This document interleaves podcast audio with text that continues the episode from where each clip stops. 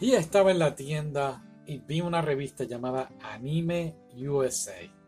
Y de repente al lado estaba Otaku USA. Y yo dije, "Hmm, alguien se está copiando aquí, ¿qué está pasando? ¿Qué rayo es esto? Y me dio por agarrarla e investigar qué estaba pasando.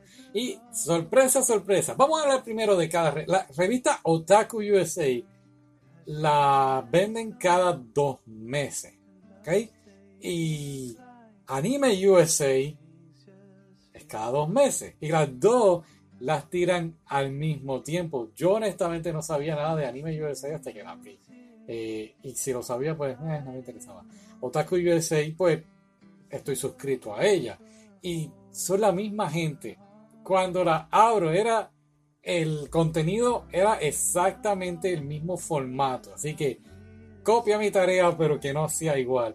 Pero entonces, más adelante está lo que ellos llaman eh, el arsenal de anime, lo que venden en cada país de anime. Digo, más bien en Japón.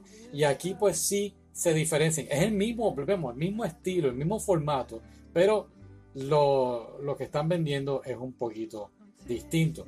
Otaku USA son 108 páginas, mientras que Anime USA son solamente 68. Y mi crítica aquí honestamente es si Otaku USA son cada dos meses y Anime USA es igual. ¿Por qué rayo no unir las dos revistas y vender una suscripción de un año? Hace más sentido. ¿Qué me gusta más? Me gustó mucho más Otaku USA. Otaku USA tiene una sección que es de los que hacen cosplay. Muy, muy buena. Ha mejorado muchísimo. Al principio estaba muy sexualizada. Nada malo con eso, pero estaba demasiado sexualizada. Lo han cambiado.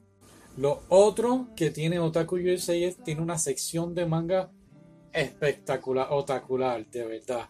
Y lo que me gusta es que te trae, um, miras la revista, entonces te pones a leerlo como si fuera un manga. Tiene siempre dos eh, versiones, dos, um, ¿cuál es la palabra? Previews de manga. Y honestamente me gusta. Anime USA, Nakarile, nada, nada, nada. Este mes, Otaku USA se concentró en Rent a Girlfriend. Ha sido un palo. El manga, el anime, viene por ahí la temporada 2. Mm, Estamos locos por verlo. Empecé a leer el manga, me detuve para hacer otras cositas para ustedes más adelante, si Dios permite, antes de verano lo terminamos. Anime USA se concentró en Bleach y hizo una muy buena reseña de ver la película. Sí lo sé, dije que la tenía ahí. La voy a estar viendo en estos días para traerte la reseña. Y por último quería hablar de Spy and Family. Ha sido un éxito total en televisión, ¿no? en, la- en streaming. Estoy bien encantado, bien contento con esto. Honestamente no voy a hacer la reseña del anime, ya hice la reseña del manga y perdónenme, pero me encantó más el manga. Sí, el anime tiene sus cositas chulas, pero créeme que el manga es otra cosa. Y de ahí quiero traer a reducir eh, Classroom of the Elite. Viene la segunda temporada, creo que es ahora en julio 4. Y nunca, no he leído el manga. Creo que no son mangas, son novelas cortas.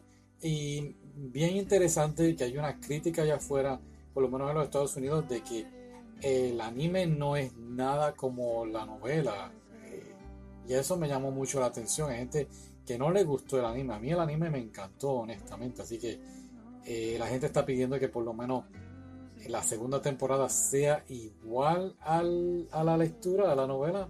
No estoy muy al tanto de eso, así que estaré pendiente y les dejaré saber en el futuro.